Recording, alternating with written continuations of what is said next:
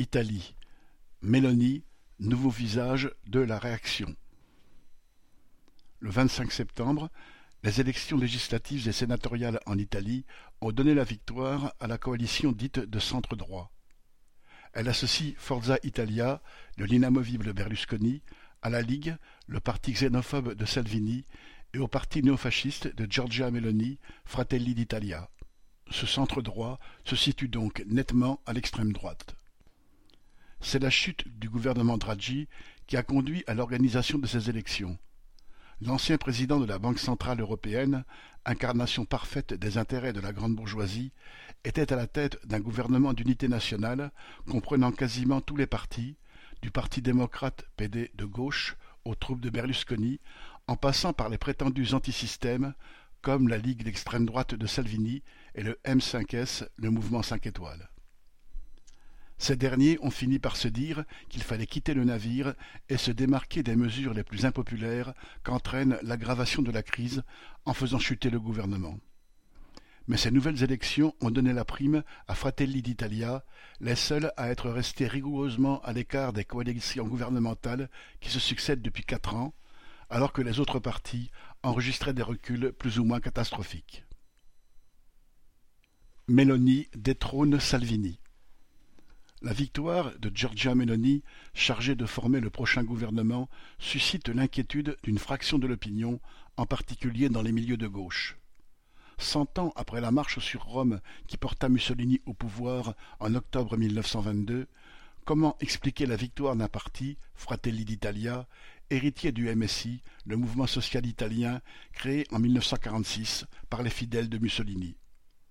Ce résultat est-il un pas vers le fascisme ou du moins vers une forme de gouvernement plus autoritaire. La victoire du parti de Mélanie confirme en tout cas un enracinement du vote d'extrême droite qui ne date malheureusement pas d'hier. Ces dernières élections ne traduisent cependant pas une progression massive de la droite. Avec un peu plus de douze millions de voix, les partis qui composent la coalition dite de centre droit n'en ont gagné que cent cinquante mille par rapport aux précédentes législatives de 2018. Ils perdent même huit cent mille voix si l'on compare aux élections les plus récentes, les européennes de 2019.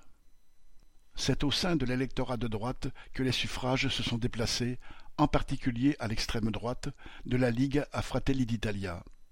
La Ligue de Salvini, qui frôlait les 35% aux européennes de 2019, a plongé à 9%, payant sa participation au premier gouvernement Conte, puis au gouvernement Draghi, la politique d'opposition de Meloni a permis à son parti de siphonner les voix de la Ligue et de passer d'un peu plus de 6% aux européennes de 2019 à près de 29% cette fois-ci.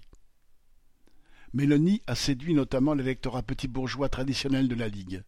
Ces boutiquiers, ces petits et moyens entrepreneurs qui, après avoir subi les effets de la pandémie, souffrent de la flambée des prix et craignent de basculer dans la pauvreté elle a sans doute aussi mordu sur une fraction de l'électorat ouvrier, celle qui avait déjà franchi le pas consistant à voter pour la Ligue. Mais, outre la progression de Fratelli d'Italia, frère d'Italie, les paroles du début de l'hymne national, l'autre résultat significatif de ces élections est le taux inédit d'abstention. 39,2% des électeurs ont boudé les urnes, en particulier dans les quartiers populaires. C'est un record pour ce type d'élection. D'après un institut de sondage, 50% des personnes qui, citation, se déclarent en difficultés économiques ne se sont pas déplacées vers l'isoloir. Le niveau d'abstention a d'ailleurs été plus important au sud du pays, plus pauvre qu'au nord. Et dans tout le pays, les niveaux d'abstention dans les quartiers ouvriers sont très largement au-dessus de la moyenne nationale. Le désintérêt de l'électorat ouvrier témoigne de son dégoût profond pour cette classe politicienne privilégiée.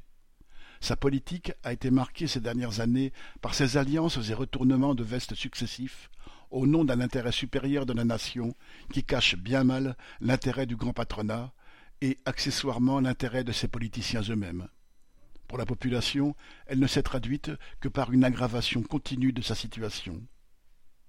Avec Mélanie, c'est donc pour la première fois une femme, relativement jeune, quarante-cinq ans, surtout à côté des quatre-vingt-cinq ans d'un Berlusconi, qui va prendre la tête de l'État. La nouveauté s'arrête là, car Mélanie est une vieille routière de la politique, élue pour la première fois conseillère régionale à 21 ans, puis députée, et qui fut même ministre à 31 ans dans le gouvernement Berlusconi de 2008. Tout cela sans avoir à faire mystère de son admiration pour Mussolini, citation, un grand homme d'État, dont toutes les actions étaient justifiées, d'après elle, puisqu'elles avaient été faites, citation, pour le bien de l'Italie. La marche des fascistes vers la respectabilité. Le MSI, mouvement social italien, d'où est issu le parti Fratelli d'Italia de Meloni, est né en 1946. Pendant près de quarante ans, il fut le drapeau ralliant les nostalgiques du fascisme. S'il restait minoritaire et à l'écart des différentes combinaisons gouvernementales, il pouvait compter sur un socle électoral qui lui donnait régulièrement entre 5% et 10% des voix, lui permettait d'avoir des élus et de faire fonctionner un appareil. L'un des fondateurs du MSI, Giorgio Almirante, avait été secrétaire de la revue La défense de la race de 1938 à 1942, le titre en dit suffisamment sur le contenu, et cadre de la République de Salo, cette pseudo-république fasciste mise en place en 1943 dans le nord du pays, soumise aux troupes et aux décisions de Hitler.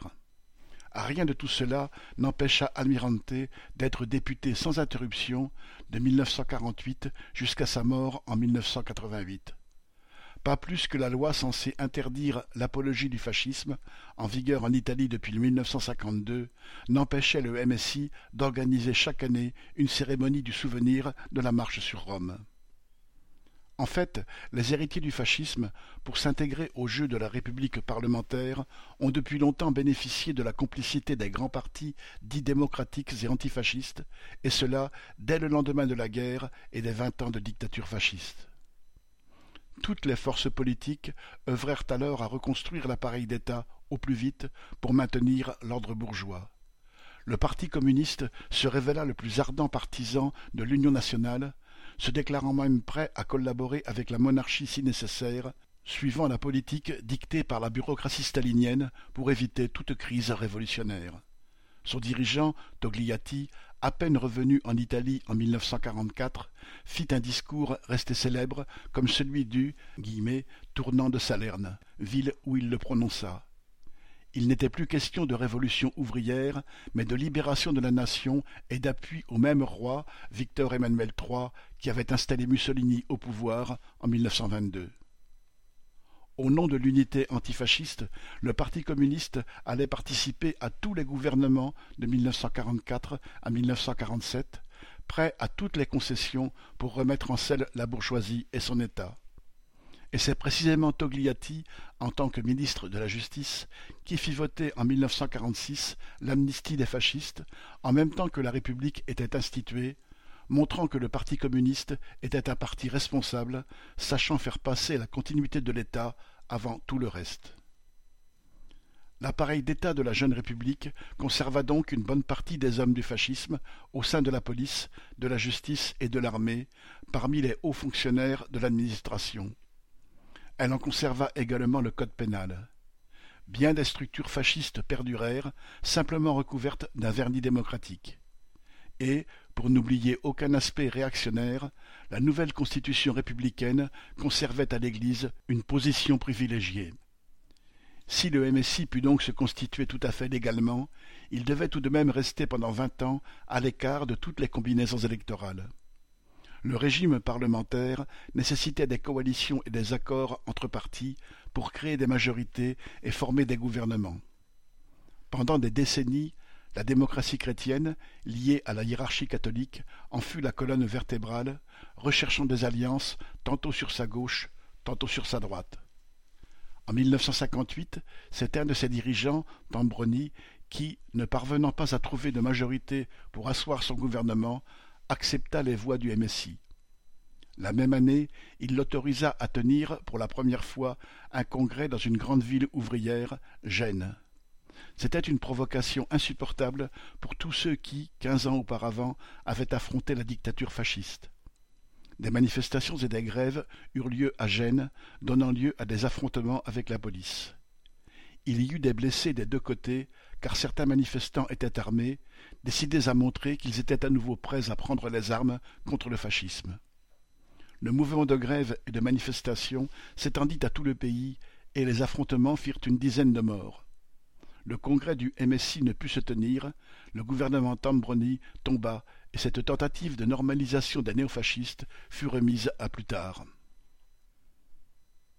Les années de la normalisation c'est finalement le grand chambardement de la vie politique, dans les années 1990, qui permit au MSI de se normaliser au prix d'un ravalement de façade. En 1992, l'opération Manipulité, main propre, révélait au grand jour la corruption qui touchait tous les partis traditionnels de la bourgeoisie, systématiquement arrosés par le patronat lors de la conclusion des marchés publics. L'enquête éclaboussa toute la classe politique, près des deux tiers des députés et des sénateurs furent mis en examen, et cela sonna la fin du règne de la démocratie chrétienne et du PS. Quelque temps plus tôt, le PC s'était sabordé à la faveur de la chute de l'URSS, terminant une mutation entamée bien des années plus tôt. Au fond, tout comme les néofascistes, les dirigeants communistes souhaitaient se débarrasser de ce qui freinait leur intégration au jeu parlementaire et leur participation au gouvernement de la bourgeoisie. Le Parti communiste devint donc d'abord Parti démocratique de gauche, PDS, pour finir Parti démocrate, PD, tout court, de gauche, étant manifestement trop marqué. Du côté néofasciste, ce fut le moment du passage de témoin de la vieille garde autour d'Almirante. Cette dernière avait déjà mis en œuvre la politique du sourire et du costume trois pièces, comme on surnommait les efforts de ses membres pour se montrer polissés et respectueux du jeu démocratique. Sous l'impulsion de l'un de ses dirigeants, Gianfranco Fini, le parti se démarqua davantage de l'héritage fasciste sans le renier tout à fait il adopta le nouveau nom d'Alliance nationale, non sans quelque résistance et en le payant d'une scission. La génération de Gianfranco Fini fit ainsi du MSI, au prix d'un changement de nom définitif en 1995, un parti intégré à l'extrême droite de l'échiquier politique dit démocratique. Pour se débarrasser des questions gênantes, Fini inventa l'argument selon lequel son parti n'était pas néofasciste, mais post-fasciste, comme l'était désormais tout le pays. Cette pirouette permettait de refuser de désavouer le fascisme, clin d'œil aux groupuscules violents qui continuaient de graviter autour du parti, tout en cessant de se revendiquer officiellement. Elle est devenue un leitmotiv. Récemment, la Russa, fondateur avec Mélanie de Fratelli d'Italia et vieux routier du néofascisme, aujourd'hui promu président du Sénat, a affirmé goguenard à la télévision, nous sommes tous héritiers du Duce en tant qu'Italiens, dans le sens où nous sommes héritiers de l'Italie de nos grands-parents, en bien comme en mal. Ce début des années 1990 vit aussi l'arrivée de Berlusconi sur la scène politique. Le milliardaire milanais, affairiste dans le bâtiment et les médias, lança son parti Forza Italia, Allez l'Italie, comme on lance une marque de lessive. Pour constituer des majorités parlementaires, l'apport et les hommes du post-fascisme, désormais labellisés en partisans de la démocratie, révélaient toute son utilité. En 1994, le premier gouvernement Berlusconi fut le résultat d'une alliance de son parti avec tout ce que l'extrême droite pouvait offrir à l'époque. Il comprenait d'une part la Ligue du Nord, ancêtre de la Ligue de Salvini, qui était alors non seulement xénophobe, mais sécessionniste, réclamant l'indépendance du nord du pays, et d'autre part l'Alliance nationale de Fini. La mutation sourire et costume trois pièces aboutissait à l'entrée au gouvernement de ministres d'Alliance nationale, désormais considérés comme pleinement respectables. Un passé réécrit. Les néofascistes ont pu d'autant mieux se normaliser que le passé a été lissé par les autorités, Médias, gouvernement, manuels scolaires le revisitent depuis plusieurs années. Cette relecture voit finalement le fascisme et le communisme comme deux totalitarismes ayant apporté chacun des jeunes sincères, mais exaltés et aveuglés par des idéologies les poussant à des actes impardonnables. N'osant pas s'attaquer de front à la période du fascisme lui-même, cette version s'est d'abord appuyée sur la période des années de plomb. Dans les années 1970, après les grèves puissantes du « maire rampant italien, des groupuscules d'extrême droite organisèrent une série d'attentats aveugles, espérant ainsi provoquer un coup d'État. Dans le même temps, en réaction à la trahison de l'agitation ouvrière par les organisations réformistes, des jeunes d'extrême gauche se lancèrent dans une lutte armée débouchant sur le terrorisme des brigades rouges. On tenait là les frères ennemis, le rouge et le brun, égarés sur la voie de la violence. On tenait là surtout une façon de raisonner, ou plutôt de ne pas raisonner, qui allait pouvoir être appliquée à la période de la guerre et de la dictature fasciste. La violence n'est pas admissible, il y en a des deux côtés, tout le monde a du sang sur les mains, et mieux vaut donc jeter un voile sur l'ensemble de ce passé, les violences guillemets des uns et des autres, et passer à autre chose.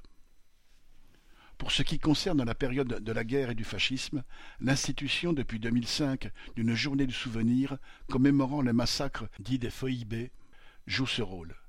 Au nord-est de l'Italie, l'Istrie, région yougoslave frontalière de la région de Trieste, comprend des minorités italophones.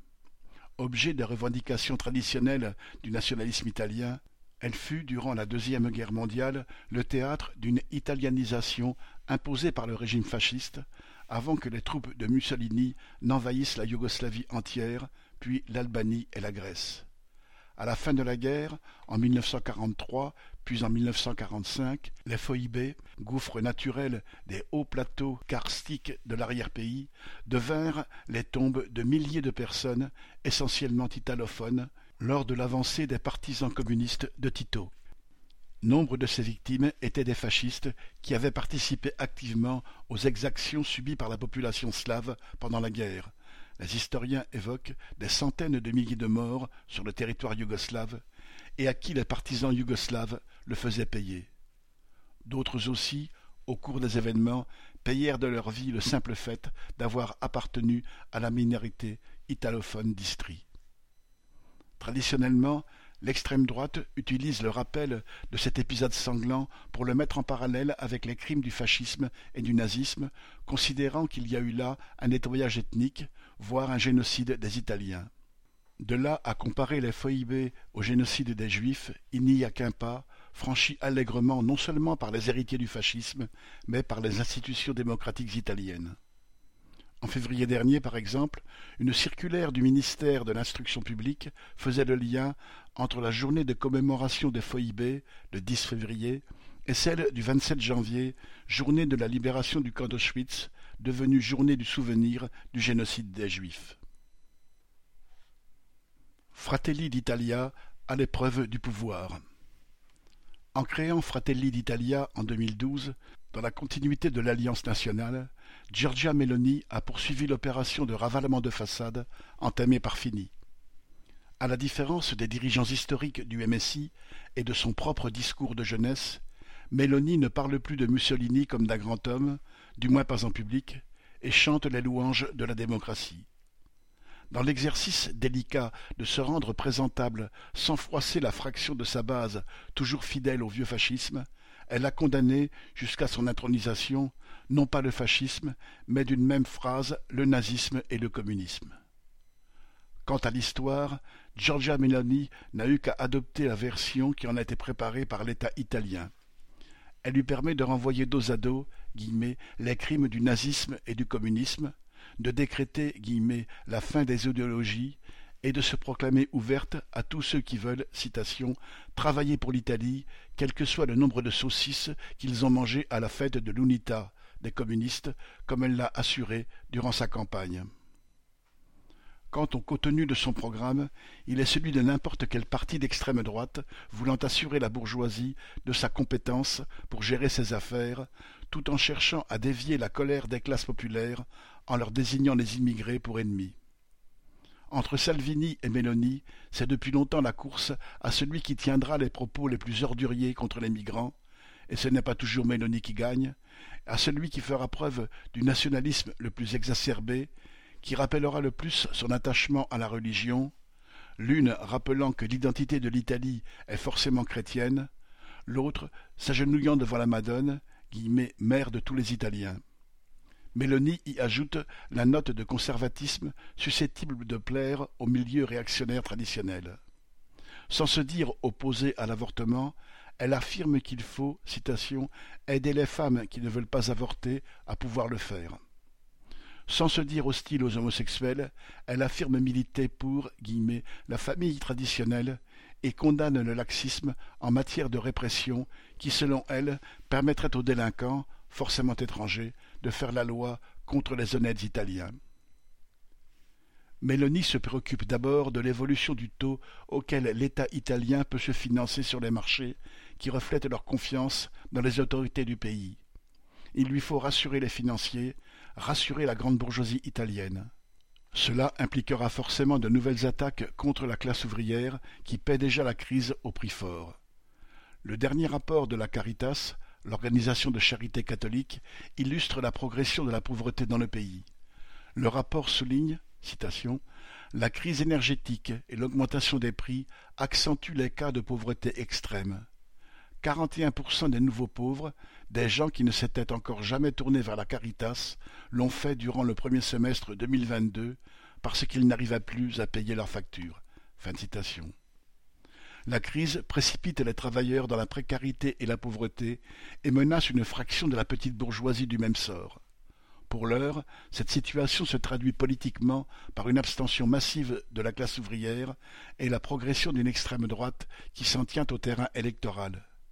Mais si demain le gouvernement et les institutions démocratiques ne suffisaient plus à la bourgeoisie pour maintenir son ordre social, elle trouverait des troupes dans le parti de Mélanie et au-delà pour manier à nouveau le bâton contre les exploités.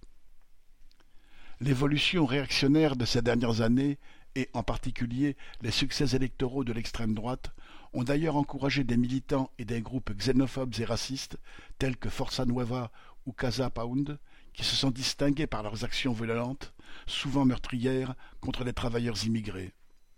Nul doute qu'en cas de besoin, ces gens-là pourraient fournir les premières troupes d'un mouvement authentiquement fasciste. Dans ce contexte réactionnaire, la classe ouvrière a d'autant plus besoin de retrouver une politique. Contrairement au Parti démocrate, héritier honteux du Parti communiste, qui a proclamé la fin des idéologies bien avant Mélanie pour mieux s'intégrer au jeu politicien bourgeois, les travailleurs ont intérêt à renouer avec leur histoire et leurs idées, celles que défendait le mouvement ouvrier avant que le Parti communiste stalinien ne les travestisse et ne les dévoie. Ils ont intérêt à en tirer tous les enseignements pour ne pas être désarmés et livrés, pieds et poings liés, à l'exploitation de plus en plus féroce d'abord, à la réaction la plus crasse ensuite. 24 octobre 2022